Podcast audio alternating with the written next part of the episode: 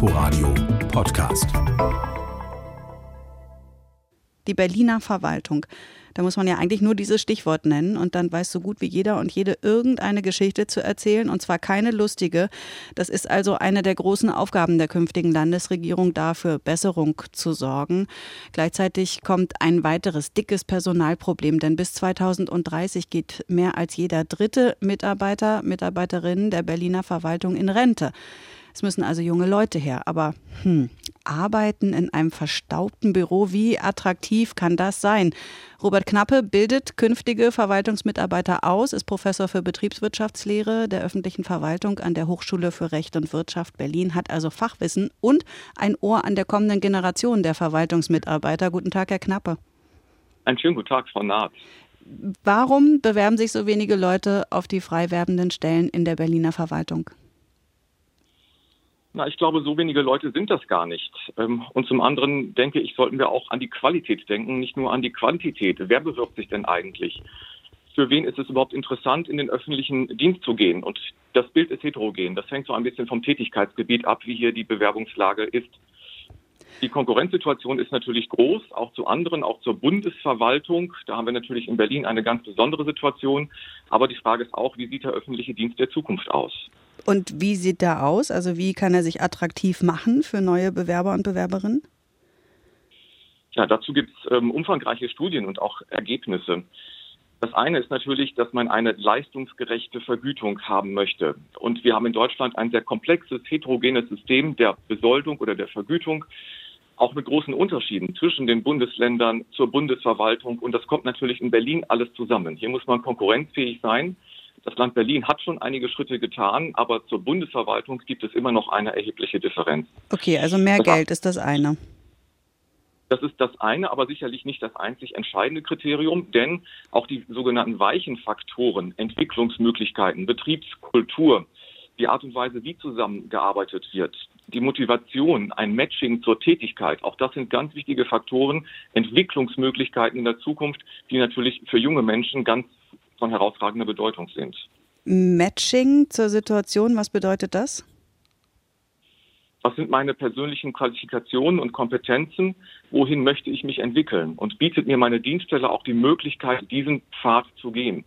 Gibt es zum Beispiel Unterschiede zwischen einer Fachkarriere und einer Führungskraftkarriere? Werde ich systematisch entwickelt und gefördert?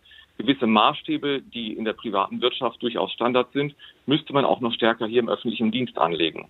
Sie stehen ja auch mit vielen in Kontakt, die schon eingestiegen sind in ihren Job in der Verwaltung, berichten Ihnen offenbar, dass Sie mit Verbesserungsvorschlägen, dass da, dass da viele vor die Wand laufen. Also wie kann man da eine Unternehmenskultur ändern? Das ist ja abhängig von sehr vielen Köpfen, vielen Mitarbeiterinnen. Wie kriegt man das geändert?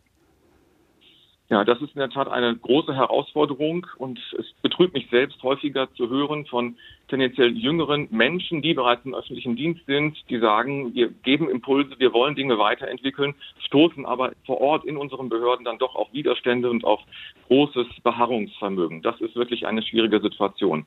Nun, ich denke, die Denkkultur muss sich etwas ändern. Wir müssen auch die Führungskräfte im öffentlichen Dienst weiter fortbilden. Dazu gibt es auch erste Ansätze. Dazu ändern sich auch die Curricula von entsprechenden Ausbildungslehrgängen und auch von Studiengängen. Aber es muss, glaube ich, auch tatsächlich eine andere Atmosphäre hinein in die Behörden. Wir brauchen da tatsächlich mehr Offenheit.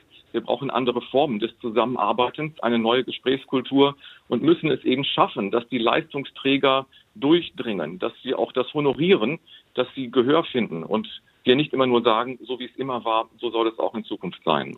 Ist das denn etwas, was die künftige Berliner Landesregierung auch politisch anpacken könnte? Absolut kann sie das politisch angehen und auch schon in der letzten Legislaturperiode gibt es Ansätze in diese Richtung. Ähm, Im neuen Koalitionsvertrag der Bundesregierung äh, gibt es auch einen sehr interessanten Abschnitt Verwaltungsmodernisierung, wo entsprechende Aspekte, die ich eben angesprochen habe, schon anteilig angesprochen werden.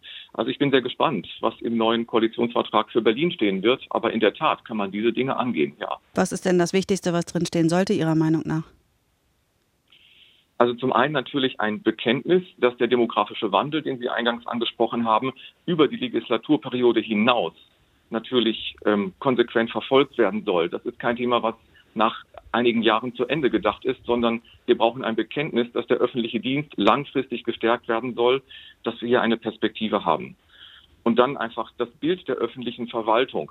Wo stehen wir in der Zukunft? Sind wir ausreichend gut aufgestellt? Wollen wir uns modernisieren? Haben wir auch einen Konsens darüber, dass wir in einer sehr kurzlebigen Zeit leben und dies tatsächlich auch in unseren internen Arbeitsprozessen durch moderne Formen der Zusammenarbeit, wie auch agiles Arbeiten zum Beispiel, Arbeiten in Teams, Desk-Sharing, Mobile Office, sind es einfach Formen der Arbeit, die wir so in Zukunft noch stärker in den Behörden praktizieren wollen.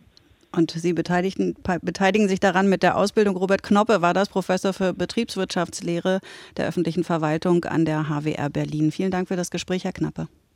Herzlichen Dank. Inforadio Podcast.